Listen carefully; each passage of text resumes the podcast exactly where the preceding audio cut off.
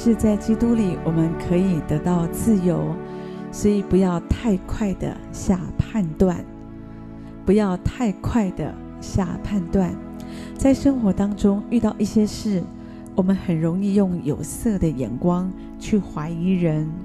很快的去下一个判断。常常因为我们的判断，一个错误的判断，可能你会失去一位好的员工，失去一个可爱的儿女，失去知心的朋友，失去美好的婚姻。如果我们在遇到每一件事，我们都稍微慢一点，不要有先入为主的想法，相信一切都会不一样，你自己就会得到很大的祝福。有的时候，因为我们自己下太快的判断，而且是错误的判断，自己其实常常会受伤、受损失。有一个故事这样说：说到有一个外国人，他就住在台湾，所以他就想请一个厨师来为他们家做饭，打点他们家的饮食，所以就请了当地人来帮忙。可是没有过多久，因为这个外国人他很喜欢喝酒，所以他发现那个酒柜里面的高级洋酒居然一点一滴的就减少了，所以他。立刻就问他的太太说：“你们有没有人偷喝我的酒？”太太、小孩都说：“我们没有啊，没有喝。”，所以这个男主人就开始怀疑，那一定是厨师，一定是这个厨师偷喝的，所以他就有一点生气，他就偷偷的，他也不动声色，他就把酒瓶里的酒倒到另外一个瓶子里去，反而把自己的尿液。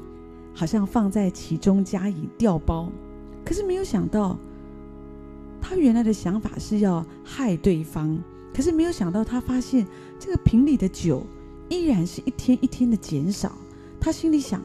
怎么有这么笨的贼啊，分不出酒跟尿来啊？所以他就索性的直接去问那个厨师，问他：他说我的酒到底去哪里啦？这个厨师看到主人这么生气。的质问，他就很无辜的回答说：“哦，主人，你不要生气啊。事情是这样，因为我们中国人做菜，我们都喜欢在里面加一点酒，才会更香，才会去腥。所以我想说，反正都是煮给你们吃的，也就没有征求你的同意，就直接拿酒柜里的酒来用啦。”我想这个主人听了，大概快要昏倒了。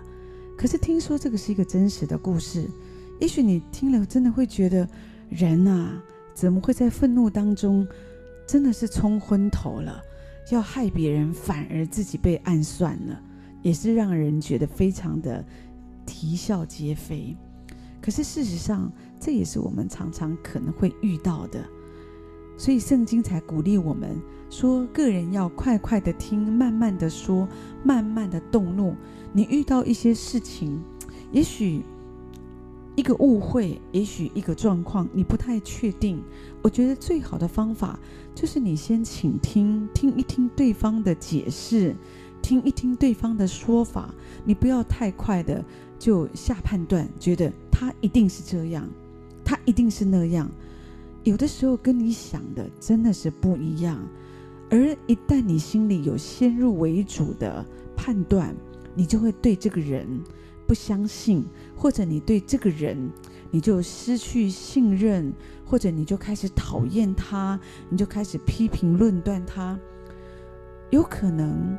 因为我们错误的判断，我在说你会失去一个好的朋友，甚至是好的员工、美好的婚姻，只因为你从来不要沟通，你从来不要听对方的解释。所以，有的人他们真的可能会有错误。也许有的时候你说我的判断不会有错，我的判断通常都是对的，可能有这样的时候。但是我们必须承认，我们是人，有的时候我们真的有可能会有先入为主的观念。所以我们要求上帝帮助我们，把平安的心赐给我们，帮助我们不要先入为主，不要先想象别人一定是怎么样。而是花一点时间倾听。如果你有疑问，就问对方：“我对这件事情，我有这样的看法，或者发生的这个状况，我不确定是不是这样，你可以跟我讲一讲这是什么情况吗？我相信，如果我们这样子和人沟通，或者来分享解决你现在的一个现况，我相信一定会不一样的，这个事情就会有一个美好的结果。所以，求上帝帮助我们，特别在情绪的管理上面，先入为主会让你怒气冲天。可是，唯有当我们保持平安的心，求上帝帮助我们，要快快的听，慢慢的说，慢慢的动怒，稍微慢一点，你会发现啊，很多事情跟你想的真的不一样，而且最重要的是，你的心可以有